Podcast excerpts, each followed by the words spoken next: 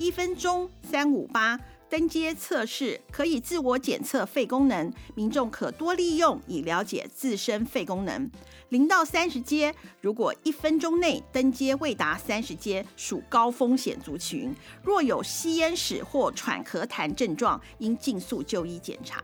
三十到五十阶，如果一分钟之内就能登阶三十到五十阶，属中重度风险族群，需多留意肺功能。五十到八十阶以上，如果一分钟内就能登阶五十阶以上，表示心肺功能相当不错，属低风险族群。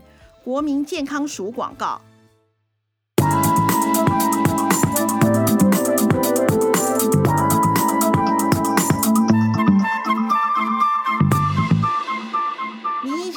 让名医说真心话，各位听众好朋友，大家好，我是二五得十的二姐。哎，我知道我名医真心话非常久没有更新了，这个也的确是我应该是要检讨吗？但是真的是很忙，然后呢，我还要录我们的主要的二五得十。当然，名医真心话也不是不重要，因为我们的来宾呢都比较麻烦，都比较难请，尤其是呢医生呢有他的门诊时间。第二个呢，其他的呢，就是就是比较难麻烦，但是我就克服，我今天呢克服了这个麻烦，我邀请到了一个专科的护理师。那为什么我想要特别邀请这位专科护理师呢？来跟我们呃，跟我们的听众好朋友讲一些今天想要讲的分享的主题呢？那我先来介绍一下他，嗯，到底有哪些我个人觉得很厉害的部分？除了他有专科护理师执照以外，他居然有麻醉科。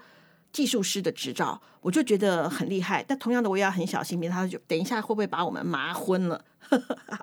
那再来一个呢？我觉得他也是很多呃，资商人员啊，核心讲师啊。最重要的是，他是哦，学历还蛮高的耶。他是台北医学大学高龄健康管理所的硕士哦。其实我。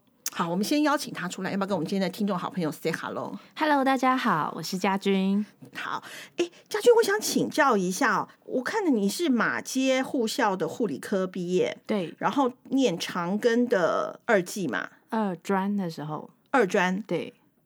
哎，那你马街是五专嘛？马街那时候其实是高职三年的，我那时候是十几年前嘛，所以那时候马街还不小心泄露了最后一届的职校哦，所以说然后你接下来念二专，所以说你有了专就是大等同大学的学历了嘛，然后你又考上了辅大的护理系，对，哦，好厉害，然后再去念北医的硕士，没错，所以求学上面特别的。嗯，蛮久的时间，不是？我觉得蛮蛮厉害的耶。像我儿子啊，他念完那个长庚护理嘛，我跟他讲说要不要再往上啊？他说嗯，就够了，就不用往上了。过几年他应该就会想要再往上了。哦，是是是，因为你一直跟我讲说，我儿子可以跟你好好的 talk talk 嘛。对对。那我为什么想要请呃我们的家军来呢？其实我有一些想法，就是因为我自己哦有一次的。急诊经验是我女儿的印象让我特别的深刻，是就是她有一次就是不知道为什么我有点忘记，反正她就吐嘛，哈，那吐完之后就是不舒服，是不是就会可能就会呼吸比较急促？我们那时候就很紧张，因为那时候我记得她是高中，好，那我就赶快就送到那个离我们家还算蛮近的一个区域型的医院哦，不是诊所。去完了之后呢，天哪，她居然就开始手脚有点这样子软，就是。卷就像像鸡爪那样子，那你说我会不会更紧张？然后他跟我说非常的冷，好，那那时候我就很紧张了嘛，然后就跟护理师当急诊的护理师说他很冷，他就给我一个被子，我就觉得还蛮贴心的。那个被子是烘过的，不是一般的被子哦，是热的被子，对，暖的，对对对对，好就盖在他身上。可是他还说很冷，然后呢，他又给了他，就就说只能一个病人只能两床。那个时候我就心里有想说，都冷快冷死了，你还限定我两床？到后来就两床，他还是说他非常的冷。我那个时候你知道，当妈的就就受不了了嘛。那我就问，我就叫，就说再给我们一床。那时候可能是那时候我有点歇斯底里了，因为小朋友手这样子，我其实就是非常的紧张哈。然后呢，就有点像空弯那样子手这样子，然后我就有点紧张。然后呢，再加上他跟我讲，他就我女儿就在那边好不容易就讲出来说：“妈妈，我如果一辈子这样怎么办？”你说你听了会不会难过？就跟他讲说没关系，妈妈养你。我就跟他要了被子，然后我就很紧张嘛，就看到医生就这样慢条斯理的来，其实我有点不太开心。那他看完之后，就是他冲他大腿内侧那个叫大动脉的血，嗯，好，那当然就蛮痛的嘛，好，然后呢，他抽完了之后，我是不是就要等等结果？对，他半天不来，你知道，我倒还真的是蛮生气的。然后呢，就看到那个急诊室，但我女儿她手脚还是那样子嘛。然后我对不起，我有点忘了有没有打点滴，这个我有点忘记了。我就反正就是从头到尾我都记得那个医生半天不来，然后我就问那个我的就很急，一定是又去跑去问护理师，就是说，哎，他到底怎么怎么了？他就说，嗯，那等要等医生来解释。好，那我想我等等。但你知道这这个就。你知道吗？就是度秒如年，我我不知道多久，我相信一定也没多久。我又跑去问了，说那怎么会还没有出来呢？急诊不就是应该是很急吗？要不然怎么会来挂急诊呢？那报告到底怎么样？他也没讲。我到后来可能问了，我问我记得问了三四次之后，我可能就有点情绪了。然后就跟我讲说说，他说没有没有医生，他是不能够。他说报告已经出来，但是要由医生来跟你我们解释。那我就说你一定看得懂，你不能够就这个东西先告我告诉我一下吗？我说我真的很紧张，他从来没有这样过。他如果真的这样子怎么办？那医生那个护理人就这样看他说，嗯，他应该是换气过度，好，换气过度造成这样。但是他说你还是要听医生怎么跟你讲。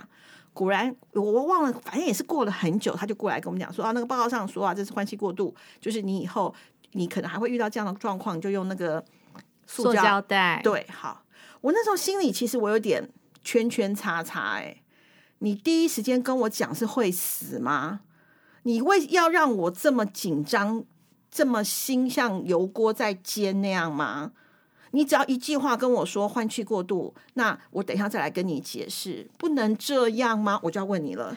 哦，这个我能够理解。其实我能够理解当时二姐的心情，应该是就像每一个家属一样。然后我们之前在急诊的过程当中啊，就是我的经验是，十个来就诊的家属，大概有十一个都觉得我的家人是很紧急的。对，这是我。对，那其实像女儿当时的那个情况啊，在年轻的女生身上是蛮常见的。可她为什么手手会这样子嘞？一般来说，我们都会觉得说，好像急诊是应该我已经来了，我很紧急，你要处理我这样子。可是从你女儿拉肚子、发烧，或者是呃她很喘，或者是车祸、外伤，甚至是有些是到院前死亡，每一个来急诊都说她很急。那到底我们在急诊要怎么样去优先处理排顺序呢？还是要有排顺序？先到先来后到啊。对，原则上是先来先协助，没错，就像门诊挂号一样。但是这是急诊，它不是门诊，所以它有一个叫做急重症优先。也就是说，女儿到急诊去的时候，她第一个事情会先经过一关，叫做减伤分类，会有很有经验的护理师，他是已经受过训练，然后有一些工作经验的护理师，他会在那个地方就先把病患做一个初步的分类，生命真相、意识状态稳不稳定，然后去做分流。所以这时候就会在送。到他适合的科别，比如说内科急诊或外科急诊，或者是十八岁以下就到儿科急诊去。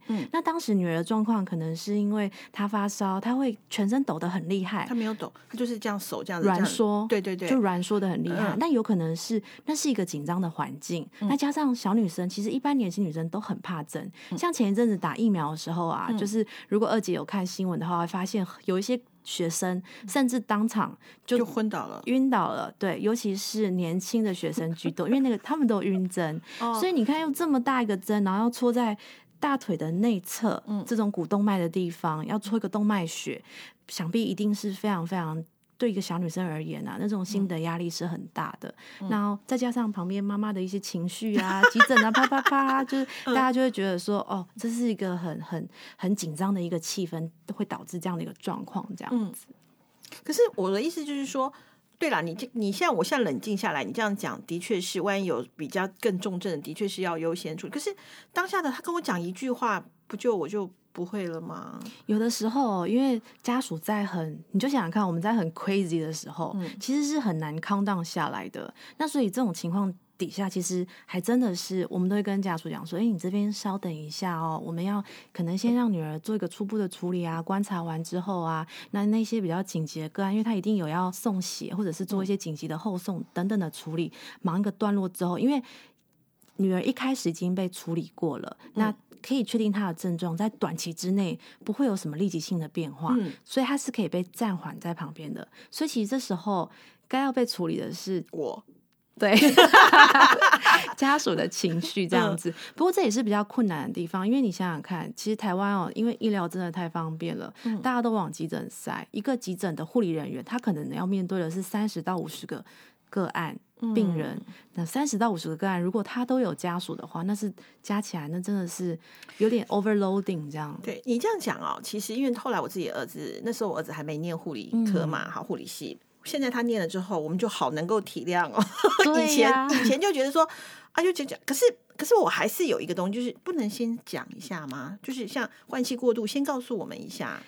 可是他就是坚持要医生呢，这是你们有被规定吗？因为如果当下我跟你说，哎，小姐你不用担心哦，女儿只是换气过度而已哦，你会不会觉得利息的公瞎回？伊都今妈叫你不松快啊！你你你今妈跟你换气过度，你是觉得我们没事找事做来急诊找麻烦吗？还是有这种很 crazy 的家属？哦，你这样讲我就想到了，我记得那个时候我儿子在做实习的时候，是不是？我记得他那个时候是在台北的某某大公立公立医院嘛，他是他是实习的是内科，对内科的话是不是就是要一开始就是要帮忙？应该知道嘛，实习护理师就是血压、温度，就是。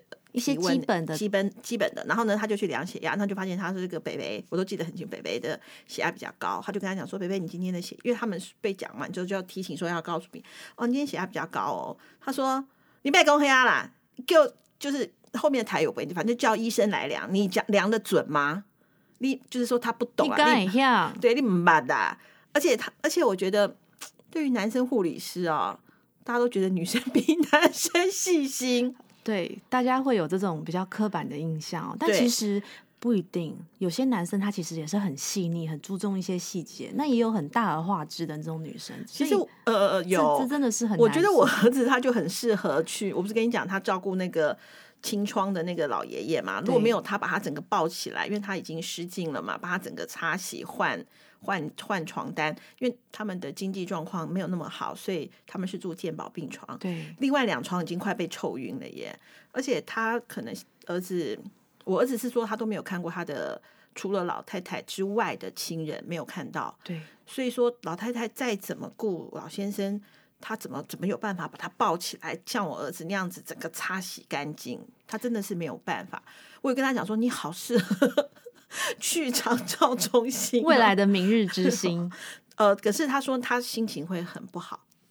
因为他会看，就像他跟我讲说：“妈妈，你会绝对不要请外佣。”我在医院都有看到那个外佣对 都不很不好。我说：“拜托也有好的。”他说：“没有，都去给他们晒太阳之后，那外佣都在聊天，我都有看到。”心情会被影响了。对，那是因为比较年轻的呃一些学生或专业人员，我觉得大家都会。你对刚入行的时候，你心里会有很多的冲击。嗯，然后可是等到你过一阵子，慢慢的你看比较多的案例，你大概知道怎么去面对他们，然后去处理之后，大概就。就比较不会被影响了。就像我们现在可能坐在餐桌上吃饭啊，然后甚至后来跟学都可以在餐桌上聊，哎，刚刚那床的大便怎么样啊？什么颜色啊？什么什么的。我觉得这个他都还可以。对，我觉得是比较没有办法遇到。他有次遇到他蛮难过，就是他照顾了大概快两个礼拜的病，其实他那已经是很糟糕的状况，只是后来他他都有跟他聊天嘛。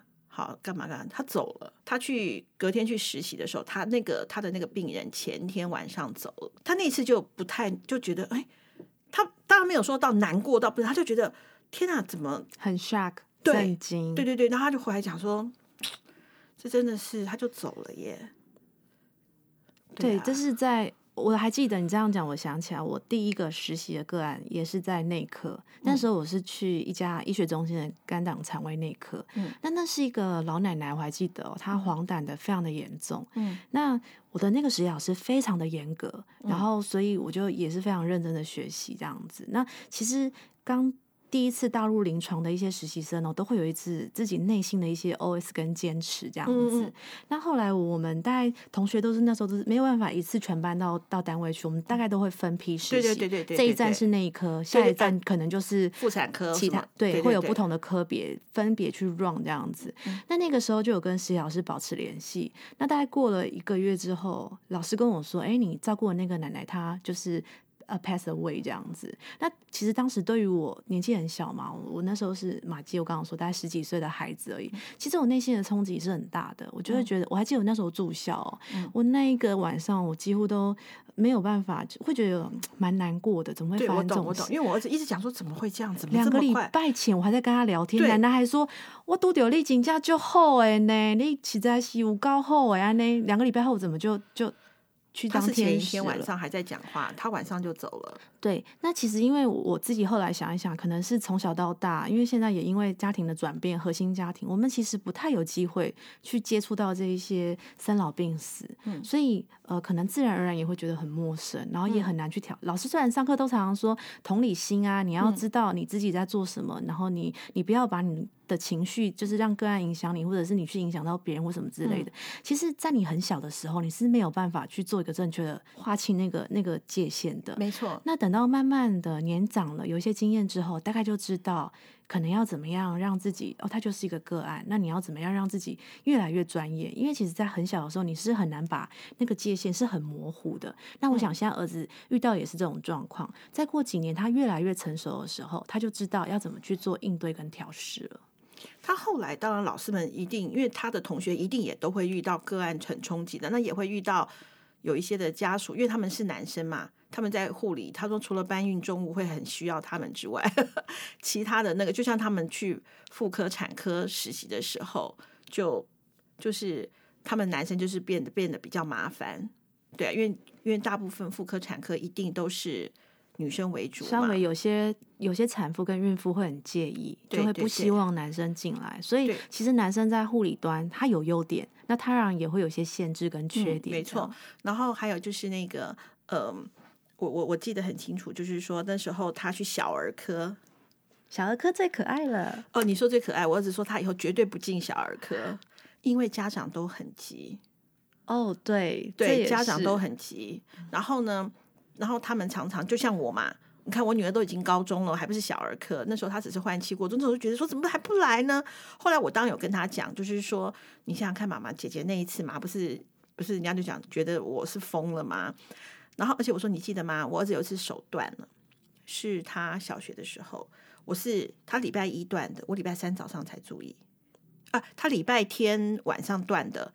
对他礼拜天下午断的，然后呢，礼拜一我记得很清楚，他是二月十三号断的，二月十四号还是情人节，我还带他去吃关东煮。那天那时候是不是二月份还是冬天？对，很冷。所以他穿长袖，手这样放在，就是手没有放在那个桌子上。我还说你这个餐桌礼仪，就叫他把手放，就叫他就叫他动作这样慢慢的放下。那时候还觉得说，因为我礼拜天加班，他还跟我讲说他跌倒，我那时候还有点生气，说我在加班，你还跟我说你跌倒，你就是那个我还埋怨说你不好好保护自己。好，那那礼拜四是不是晚上就把它修理了一顿之后，我就就就因为吃完饭，他也那时候也也就开始就是写功课啊，就睡觉。那想说礼拜二早上想说这天对他有点凶，去看他一下。那睡觉是不是就不会穿长袖了？对，理论上会脱掉啊。我那时候看到他的手，我的眼泪马上掉下来，变形了。对，变形了。好，我马上就去那个跟我女儿讲说，你坐计程车去学校。妈妈要送弟弟弟去急诊了，他就说弟弟怎么？我说弟弟手断了，因为他脸他也肿了嘛，一定是肿的很厉害。对，那你看他忍多久？好，然后呢，我就赶赶快把他送到送去送去那个，就是我说歇斯底里，又我又去了嘛，然后呢去，然后呢。那时候你就很紧张，你知道吗？你就会叫了医生说 他手断了。那个时候就是你就很紧张了嘛，完全不用 X 光，自己就可以诊断了。没有，因为他手变形，因为已经变形了。对，然后那个医生马上看就说什么？我说他礼拜天断的。医生说为什么礼拜天断？你现在才送来？他他这样越这样讲我越难过。然后呢，我就是要问你了。他马上把我跟小孩分开。哎，他问怎么受伤的？对，因为他觉得我家暴，对不对？会很担心。那其实这个我也有发现，因为我们我我第一份的就是入行之后第一个单位在急诊。那急诊其实除了我们常见的一些老人喘啊，常见的一些内外科急症之外，不外乎就是小朋友了。那在我过往的经验当中，我们还真的有通报过，就是家暴的小孩，真的有啊，真的有。那个孩子我还记得他来，全身都是新旧不一的伤口，然后有被。殴打的，然后有那个烟蒂，那个烫的烟疤，这样圆圆的嘛。呃，他有点不规则，因为是新旧不一这样子。那家长来的神情也很奇怪。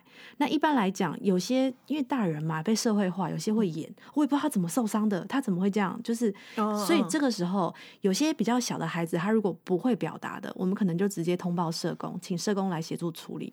那像儿子当时应该是已经可以讲话、可以表达了，小六，嗯，一定很 OK。那在医院也会有这种担心，为什么？因为他们家长会很及时的发现，怎么会过了好几天之后才送来？对，那也是啊，因为没有及时发现啊。呃，那再不然就是二姐可能太严格了，就是儿子很很能耐痛，不能不敢跟你说，怕被骂或什么。所以那天礼拜二早上，你知道我有多内疚？可是我觉得他应该也会发现我不是家暴，因为我就说礼拜，我说他是骑脚踏车，我说我非常确定我那天加班，我回来之后问他，我只看到他的膝盖。你不会去看检查手，他说他跌倒，你是不是会看他膝盖？他的膝盖的伤口是已经被姐姐处理过了，就擦红药水。你知道那红药水就是一块很大的一块红药水嘛？我说他他他跟我说他那个呃跌倒，那跌倒完了之后，因为他已经这么大，我就不可能帮他洗澡了嘛。那都穿长袖，所以我没有看到。我是今天早上，我我讲的应该，而且我我觉得他应该觉得我也不是家暴，因为我哭的乱七八糟的。那反正就是另外一边，因为好像急诊都有警察。呃，警卫。哦，那那那我以为他是警察，反正就是在那边问他事情，可能应该是可以把我们两个的话就是 match 在一起的，所以后来儿子有回到我身边，那他就跟我讲说要住院了，那我就马上通知我姐要来顾顾儿子，好，然后那个我去处理一下公司的事情，我马上再过来，对啊，然后然后那时候我在跟我讲说，妈你不要哭了，好丢脸，儿子比你还勇敢，你不要再哭了，好丢脸哦。因为因为你你看很心疼，你有点声音，但不不是这样歇斯底，就是你会有点声音啦，我承认。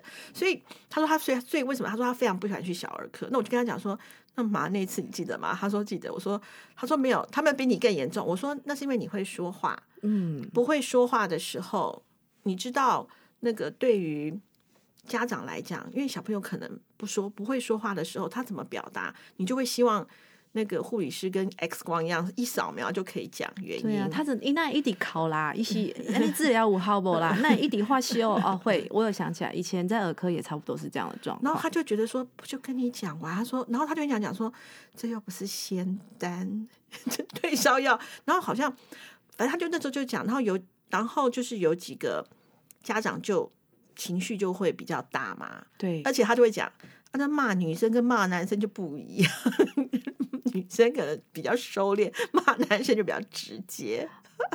家家属的情绪，他说：“我绝对不要进小儿科，而且小儿科很吵，小朋友都在哭。”我觉得他听他讲实习就觉得蛮好笑，而且因为这样子，我就知道说有很多的那个护理师的辛苦。所以那时候你你是我儿子是被我骗的啦，那你就都这么喜欢当护理师？其实还真的是哎，真的，应该说，我我觉得我可能本来就很喜欢跟人接触。嗯，那我小的时候，因为妈妈他们都是公务人员要上班，那我的外婆，我记得她身体不是很好。常常就是要进出医院，那你知道女生如果稍微懂事一点，就会觉得啊，爸爸妈妈这样跑医院好辛苦，嗯，所以总是我会陪着外婆去急诊，嗯，然后就坐，因为比较严重的就会在离护理站比较近的地方，然后带着氧气啊，插弄的心电图啊，绑着那个生命真相，因为随时可能都会有变化嘛，那我就坐在那里看着大家忙进忙出，忙进忙忙出这样子，就觉得哇，他们好厉害哦，为什么？感觉很神气，你知道吗？就是。咻咻咻，然后病人就被处理好，然后可能就出院或后送了。那当然那时候比较小嘛，不会注意到那个什么病人咆哮那些问题，那些都被我自动忽略。嗯，那所以后来我觉得爸妈就建议说：“哎，你要不要试试看护理学校啊？”我也觉得好像蛮不错的。嗯，就这样子就就懵懵懂懂就念了。那念了之后越念越感兴趣。我还记得那时候进到马街的高一的时候，我们刚开始接触有一本叫《解剖生理学》，嗯，它课本很厚，大概这么厚。我知道。嗯，非常的厚。嗯，那你拿了那本书，你会觉得哇哦，这好有成就感哦！就是把它念懂跟念会了之后，会越念越有兴趣。那再来就会进阶到内外科的疾病去，会觉得哦，原来从解剖衍生出来的内外科，原来是这么有趣的一件事情。嗯，然后因为我有家人嘛，对照组，你就再去印证课本跟家人的状况，你会发现，哎，真的就是这样子哎。嗯，然后就会越念越有兴趣，然后加上。在临床上面，病人给的回馈啊，实习嘛，就到临床去了。嗯，然后给的回馈也都蛮好的，就一路我就很喜欢护理，就这样子一路到现在了。当然，护理我儿子也有讲过，就是有一些家属真的是会让你觉得说辛苦，他有看见有被肯定的那一种喜悦。哦，他他回来也有讲，我记得那时候他呃，他回来那时候，我记得他那时候有第一次有大体老师的时候，我那时候还想说，不晓得会不会那天就因为因为护理一开始要住校嘛，对，然后不晓得会不会害怕什么，我就晚上打给他说你在干嘛？我在吃鸡腿饭。那我就想说哦好，那我问他说你都不会觉得很臭吗？他说同学说会，可是我觉得还好，因为他有严重鼻过敏，他闻不太到，闻不到，闻不太到。他说我觉得还好啊，没有那么严重。我都心想说，而且他不会像我女儿看到血她会昏倒的，她会晕血。哦，有些女生会这会，样，而且她是严。重的哦。对，然后呢，他我说那你不怕？他说不怕啊。然后然后进开刀房不怕哦，不怕啊。我觉得有些人就很奇妙，为什么不怕？像我们就觉得，像我没有办法帮我小孩剪指甲、哎，剪指甲也不行，我到现在都没办法。到现在哦，我只可以剪我自己的，我可能剪你的我也没办法。哈，我觉得，哦哟，万一万一你知道吗？你你懂你懂我意思吗？我知道，哦，我觉得我没有办法哎、嗯，但是我我从以前我是比较不怕血的，我蛮勇敢的。然后尤其是出了社会之后，就是到急诊去，每个病人来几乎都要上点滴，那要抽血。但其实，在学校的教育里面，他只有呃稍微带过，真的技术实际到临床上去练的，练来的。嗯那那时候你只要看到就是呃新的就是来的病人扎上血，然后血从那个针里面流出来那一刻，你会觉得哦 yes，就是有，我知道，我儿子有听到。你知道有一次他带血回来一管，我说、啊我说我说你在干嘛？他说他们学校要互抽，哦，那是他自己的血，是他自己的血啦。我们那年代不用互抽。哦，他抽他同学，同学抽他嘛，那你的血一定是让你他留他自己的，他留他的。对我，就说你神经病，你把血带回来，你知道那种感觉就，你把那个带回来干嘛？他就说没有，我们就互抽，他他抽抽他同学。我说你一，他说我就一针就就那个，然后。那我说那同学，他说他抽两次。啊，可是我说男生的血管比较粗，可是讲到这个，就讲到小儿科，就像刚刚你在节目前跟我们分享的，就是对，看到小打针小朋友很有很有压力，对不对？呃，刚开始的时候其实会，那这其实，在当新人的时候，我印象蛮深刻的，因为来急诊啊的那个病人都是可能正在承受一个不舒服的一个状态，所以通常那时候常常会处于一个脱水的状态，血管就会是比较沉，你感受不到的。那其实比较有经验的时候，你那个手感会很好，你是不是穿过那个血管，嘣的一声，你的针是会有感觉的，会很灵敏的。那我还记得当时那时候，因为刚当新人嘛，就很紧张，很怕会没有打上，就是万一没打上，没抽到血，等一下麻烦学姐或者是他肿起来，病人会不会生气，会不高兴或怎么样？这样会，对，就会反而很小心翼翼。那有一次来了一个年轻男生，真的不夸张，他的血管是浮起来，就像珍珠奶茶的血管那么粗。然后我就觉得好高兴哦，然后就拿着针要去打，这样子，就一打。嘣，它滑掉了，就是因为它太有弹性了，它滑掉，我可能没固定好，然后当场就很尴尬，就我们两个这样子，然后就跟他说，呃，你的血管太难打了，然后 那个人可能脸都黑了，都想说，哇，血管这么粗还难打，我说，哦哦，对，因为它太滑了，只好再打一次这样，所以那个时候我对这个真的是印象非常非常深刻。你这个我儿子回来讲，他说妈妈，你以后去急诊要打针的时候，万一打不到，你不要这样子，你这样我们很紧张。你要就说没关系，再来一次。我说我屁，我说我都痛死了，我还跟你再来一次，因为为什么他这样讲？我女儿小时候住，因为肠病毒住院，嗯，要打点滴，小朋友都是有一个板子，再把他的小手手贴在上面，固对不对定板固定板。嗯然后呢，他就要抽血嘛，是他抽这边，他抽左手三次，右手三次。因为真的很难找。对我女我我没有办法 接受这个，我到后来真的是，我觉得他一定感受到我们整个病房的怒意，你知道吗？背后是很凉的那种。然后然后他就说哦，那他就他就出去了。就叫了，可能就是像你讲的，叫学姐来了。那他我也不知道他怎么弄的啦，因为他那时候我心头想说，你要是再抽不再抽不下去，我可能要投诉你吗？呃，我会，因为小朋友一定是哭的呼天抢地，但是那一次我觉得，我觉得到第六次有点 over 了啦，因为到后来小朋友是不是睡在病房，是，然后那我们旁边不是还有一个床是给陪病的，对我女儿没有办法、欸，我要睡在她旁边，充满不安全感。然后只要因为我们是住我们那时候是我忘了是两人房还是单人哦，他住单人房，因为他长病毒，他住单人房。一开门，我女儿会马上跳起来要抱，对，因为她以为又要那个了。就是小朋友，其实我相信护理人员也压力很大，可是对我们来讲，我们真的是。所以当我儿子讲说：“妈妈，你要他后来来讲，就说你下次那个就不要这样子，你要给我的。”我说：“我屁！” 我觉得儿子讲的非常的公正，我必须要就讲一下说，其实我们的小孩，包括我现在自己有小孩，那有时候他生病的时候，我真的也会很急哦。有时候他发烧，我自己变一般民众哎，然后我现在都跟我讲说：“你不要像一般民众一样，好不好？”嗯，对啊，我怎么突然之间变一般民众了？马上抱着他。就要上计程车去急诊哎，后来想说干嘛？我先停下来量一下体温，然后弄一下，就是 Standa 就又出恢复理智之后就又回来了这样子。那其实儿科的护理人员他们都非常有很多非常成熟的技术。那你要想想看哦，就是说如果有人可以一针打上，他为什么想要打你的小孩第二针？绝对是不想要做这件事的。那一定是小孩他可能很躁动，然后处在一个非常身体状况也不是很好、很脱水的状况，才会有有这样的。就没办法打上，才会一直踹这样子。那其实这过程当中，他们也会一直不断的换手。就比如说，可能比较之前的人他不 OK，就找资深的学姐来帮忙。甚至有时候一看这个小孩真的太难打了，就会请资深的学姐就来帮忙了这样子。所以这个我真的要替医护人员讲一下，真的会觉得我 压力很大这样子。可是你也体谅一下我们，你被他被戳到第六次的时候，因为那时候连阿妈就说你你就他我阿妈就想说你要不要找。别人来试试看啊，然后那个阿公给我们就是要打人了，你知道吗？因为因为我女儿，我女儿她是一个就是很，如果是我儿子抖来跳来跳去，那就会是这样她是那种。坐在那边让你打的，所以他可能就像乖巧的，可是就可能就像你讲，可能他因为他有发烧，可能就是什么脱水之类的。就小朋友的血管相对的不像你刚刚说的珍珠奶茶的那个吸管那么那么粗。就像我也很怕，所以我每次如果急诊要打针的时候，我直接让他打手臂，耶，因为我也不我也不敢看嘛。就是你你就赶快把，因为他问我说要不要打这里，我说不要，你就直接打这边，赶快帮我该干嘛的干嘛，就是抽因为抽血啊或者什么快一点，因为因为他如果打我两三次，我可能。对，因为打针这件事情哦，它真的是非常吃技术，也非常的专业哦。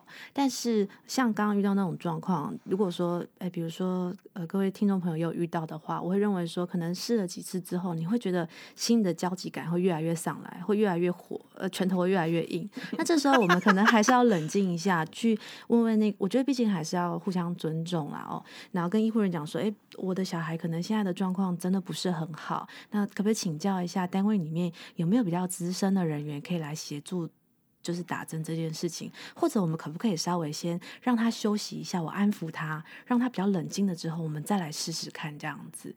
就是我觉得可以请教一下单位的一些专业人员。那如果他们也觉得说，哎，小孩好像也不是，还可以再等一下哈，再安再安抚一下小孩，等他比较稳定了之后，再来做后续的治疗。这其实也是大家互相。稍微冷静一下的一个好方法，我觉得的确是该就是冷静，但是当下真难哎，真的很难，因为是急诊嘛，大家都觉得就是这样啊，冰冰冰冰这样。对啊，因为我像就像我儿子现在他要选科比，我都跟他，他就第一个讲嘛，他绝对不要小儿科。那第二个是哈，我是希望他去那个，我比较心情比较坏，我跟他讲说，你最好是选加护病房。加护病房，嗯，也蛮有挑战的。对，为什么？他说加护病房那个，我说没有，因为加护病房呢，我说要么加护病房，要么开刀房。他问我什么？因为那都不会有家属。但其实护理最有趣的地方就是可以跟人有互动。哎，可是我觉得，因为我儿子他太感性了，嗯，当他对某些东西放下感情之后，我觉得他不客观。那同样就是因为他不客观，他太感性，所以他万一遇到那种，嗯，就像你看他看到外劳对那个对那个。常照的那些呃阿公阿妈不好，他就会很愤慨说怎么可以这样子？好，就像那个我不是说过他去清那个大小便的那个东西，因为那个那个阿公他不是就是是大便失禁嘛，那个阿妈根本怎么擦都擦不干净。那另外两床又在 argue，要是我我也会嘛，因为实在是有味道嘛。那护理师又在忙别的事情，就是好像医院就会有所谓的护佐会来。叫护佐嘛？对，护佐会协助一些，就是因为他没有请那个看护嘛，那因为不可能叫护理师来做。我后来才知道，这个护理师不用做。我们以前都会觉得说，那就来护理师就我们就讲护士小姐来帮忙一下，这样。后来后来我女儿子会讲，那不是他们该做的，你以后不要这样子叫，那我不是他们该，他们应该要 care 很多事情，你不要再教他们做很多的事情。对，有的时候其实是因为看不下去，觉得家属做的不好，自己做比较快，就会顺手帮忙做了。那久了之后，就是呃，家属可能觉得说啊，就叫护理师来，但其实。在 training 的过程当中，儿子应该最清楚了。学校从来没有教你怎么擦大便跟换大便啊，嗯，就跟当妈妈一样，啊在妈妈的养成教育里面，怀孕这十个月，妈妈教室也没有跟你说你要怎么擦大便啊，或者是什么的。我儿子会去弄，一方面是因为他看到那个阿妈根本没有办法把阿公，因为你要把它抱起来才能，你才有办法擦。对，那你再把它抱起来的时候，你才有办法把那个床单那些都换掉嘛。对，因为其实它都有一点渗到被子了。对，所以你是不是必须要把阿公抱起来？换那个，你才会整，你整个味道才会消失消失嘛。包括衣服、裤子，是不是你都得难免都会弄到？因为阿公已经不太能动了，需要协助了。可能日常的照顾也不是非常好，这样。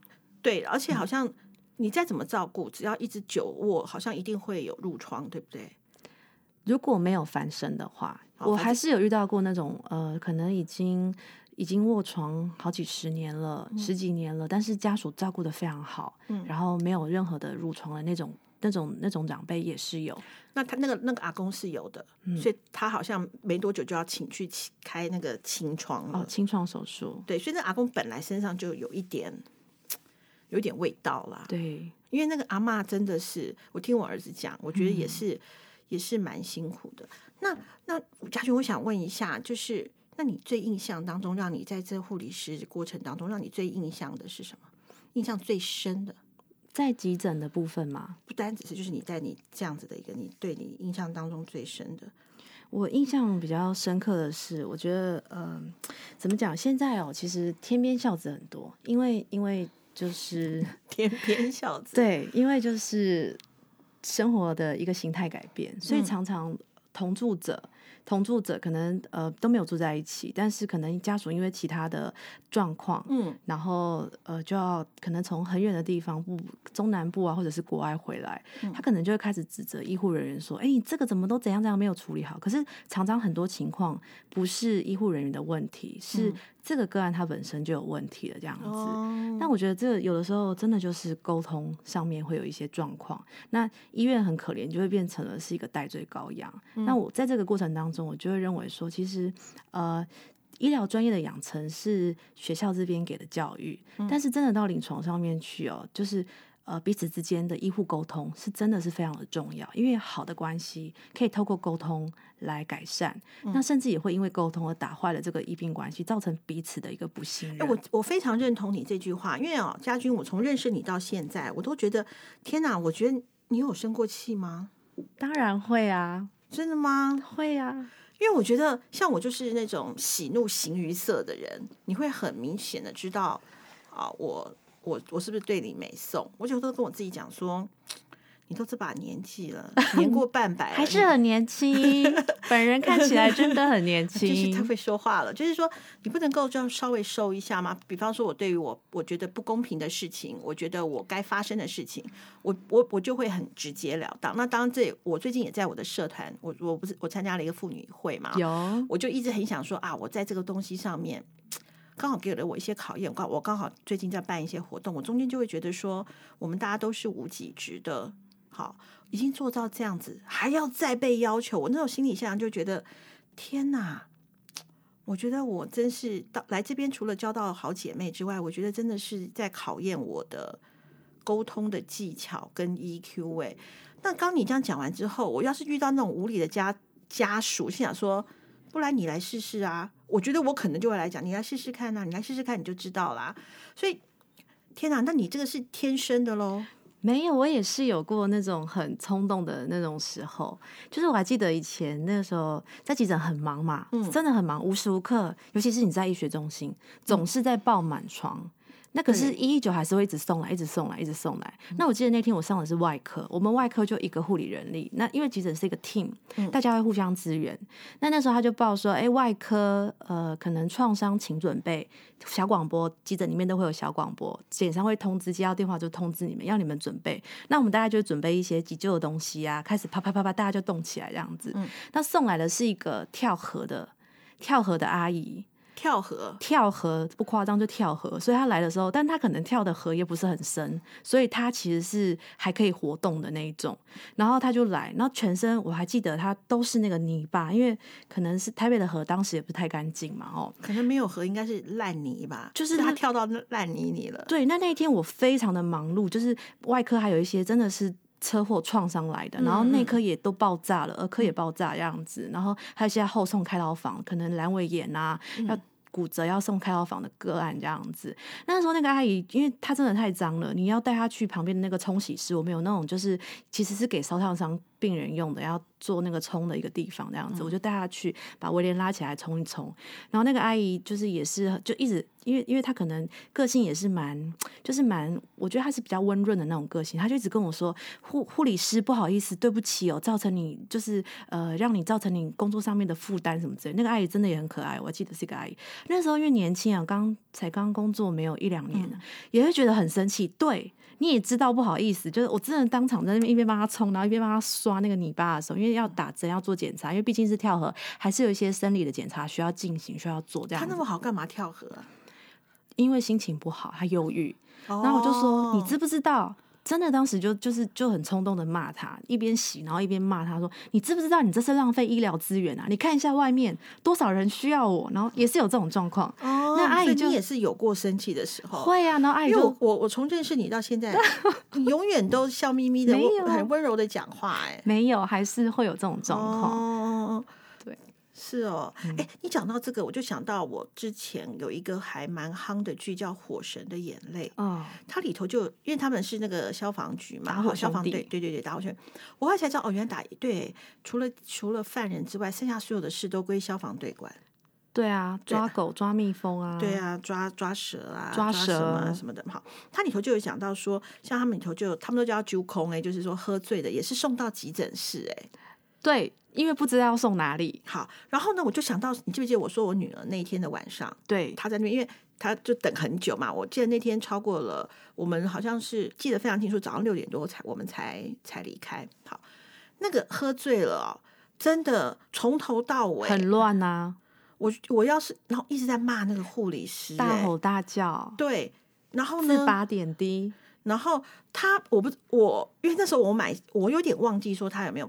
点滴什么，我就觉得说好烦哦，因为我好想过去跟他讲说一个住嘴，真希望你当时可以过去叫他住嘴。然后呢，然后那个，然后我就在，因为我我后来不是他我女儿盖了三床被嘛，到后来她开始手手脚就变柔软，因为本来很僵硬嘛，手脚就柔软了。然后呢，我就就去帮她按摩，哎，他发现她的手脚慢慢慢慢慢慢的就不不不再软，说那是不是她觉得有点热了？我就把一床被子就。他刚不说只能两床嘛，我就把一床所还给他了嘛，然后这样子帮他，还是让他盖两床了，因为急诊都比较冷。嗯，好，我就在那边，我当时想说，那我女儿开始在，她开始可以睡了嘛，你是不是就会度孤？她真是吵哎，然后我都心想说，我想跟她讲说，你这样我要揍你，人家烦死了，而且你很明显知道那就是喝醉，可是我觉得她应该有嗑药哎，应我觉得啦，因为。吵了三四个小时，酒也该醒了吧？没有停过，没有消停，就一直骂，一直骂，而且是，可是我真的觉得那护理师超赞的，从头到尾就嗯，对，他说你神经病啊，你这就叫疯子啊，那你就是什么？还骂说鸡啊，就什么类似这样子这样。他说嗯，对，根本就不管 他。也会啊，以前在急诊偶尔还是会遇到，尤其是像那种喝酒的，一般会被送来，都可能是因为呃，可能他倒在路边，路倒，那他就会被。我们的民众都非常，台湾最美丽的风景是人，那他就会打一一九，那一一九也不知道送他去哪里啊，那就会把他送来急诊。那送来急诊的时候就挂号，通常有时候有证件就会挂名字，没有证件我们就挂无名氏。那可能就会做一些基本的检查，比如说抽血检查，然后呃打点滴啊，让他可以生体的血液循环补充水分啊快一点，然后就把他推到离诊间最远的走廊去。但时不时还是得去看他一下啦，因为毕竟是我们的病人嘛，哈，所以我们还是要负责他的一个安全。这样，那你就会看到这类的病人，他很疯，可是我们会很怕他跌倒了，所以可能就会帮他把床栏拉起来，甚至有一些他会被约束起来，因为他在急诊里面如果跌倒，会算是医护人员的一个就是责任。哦，难怪对他都，我就觉得奇怪，他怎么都在床上没有下来？他不能下来。因为他们很容易因为这样，然后砰就跌倒了。跌倒真的是一个很严重的事。你会觉得跌倒没什么，我们从小到大很常在跌倒。可是我们真的有病人因为这样跌倒撞到脑袋，后来两个小时之后他就他就死亡了。为什么两个小时才死？脑出血。哦，对，所以所以那个八点档演的是真的，是真的。所以以前呢，我我这个我也是，就是我刚去急诊的时候，病人可能因为下床老人家滑倒，然后我们常常因为跌倒被通报异常。就是因为急诊很容易发生这种状况嘛。那么以前当小孩的，就是新人的时候不懂，会觉得不过就是跌倒嘛。直到有一次在急诊，那是一个，就是我还记得是一个长辈，他跌倒好死不死他撞到头。那刚开始一定没事，因为他是一种比较特别的脑出血这样子，没事，那就要去量生命真相啊什么。然后可是突然之间他没有反应了，就是意识。意识改变，突然之间一瞬间的意识改变，可能过了一个小时多后，意识改变，那他就会被紧急的送到那个就是内科诊间去做一些比较紧急的处理，然后去扫电脑断层，紧急被开药房送到这样子，就就是那样的一个状况。从那一次之后，我就知道哦，学姐说的其实是真的，在临床上面还真的有人因为跌倒，然后就脑出血挂掉的一个个案这样子，他就挂了。后来对他就挂了。哇，所以跌倒其实是真的是。不是只有皮肉痛而已，通常是。可是你怎么知道你遇到的会不会是那个极端值嘛？那有的时候，像你刚刚讲到那个喝酒的喝酒的病人啊，我们虽然会把他推得很远，因为他真的很吵，也会影响到其他个案的休息。就像那时候，你会觉得说啊，女儿被吵到了，好不容易折腾了一整晚，天快亮了，到底能不能让我们好好睡一下？可是真的有喝酒的病人，他可能。诱发一个心律不整，或者是气喘或什么之类的，他就在那里就就挂掉的也是有。所以像那样个案，所以我们会推的稍微远一点，但是时不时还是会去瞄他一下，因为他不是可能就拍拍他，叫叫他说：“哎，你在冲西啊？你是因为有时候他可能吵累，他就睡了。但你怎么知道他是睡了还是他有没有在呼吸？还是要去看他一下，去寻一下。所以说护士会跟他讲话的原因是这样子哦，确认他的意识状态。哦，难怪我想说你。抵他干嘛？对，还是要哦。哦哟，原来如此。哎，那这样子的话，有没有让你开心的呢？开心的还是有啊，开心很多吧。其实还是有，就比如说，嗯，我觉得有时候其实是病人的一个感谢，就是我们最开心的一件事情了。哦，他们常呃，因为其实急诊是一个很。让大家不会记住你的地方，嗯，但是我们也有我我记得那个是一个，他是学校的教官，嗯，那他是心肌梗塞来啊，他来的时候他原本还能讲话，嗯，然后一到急诊的时候，他马上就这个真的就是运气了，一减伤他马上就嘣就倒下来了，那一倒地不用讲啊，连那个生命真相都不用量了，立刻去内科。第一床急救，那他也很幸运，他的就是那个 timing 都刚刚好，嗯，所以他很快就被救回来了，然后也有意识状态就回来了这样。可是他还是在一个不稳定的一个就是心肌梗塞的状态，他需要马上去心导管做一个通血管的这样的一个后续的医疗治疗，然后。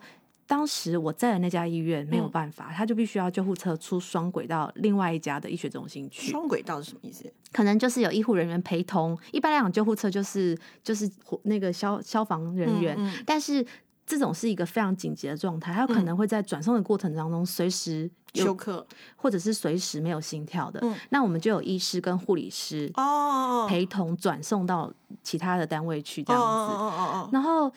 他很幸运哦，真的是都好幸运的联络，然后后来他也很顺利的完成之后，嗯，那他后来回来急诊，嗯，到再到我们的急诊来，就是谢谢医护人员当时就是对他给予他的一些协助，那就会让人家觉得他们的一个这是在急诊嘛，那当然后续后面我又去了好多单位，甚至现在可能在居家看到的又是不同的故事，有时候你看到单就是那些。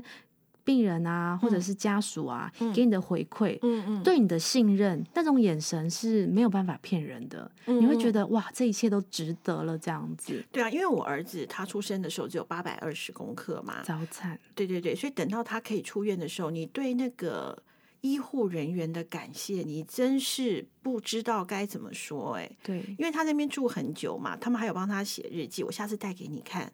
好啊，就是其实在这里我也要讲一下，如果说大家曾经接受过医疗人员的照顾，你觉得很谢谢这个，比如说谢谢二姐的照顾，好了，你你。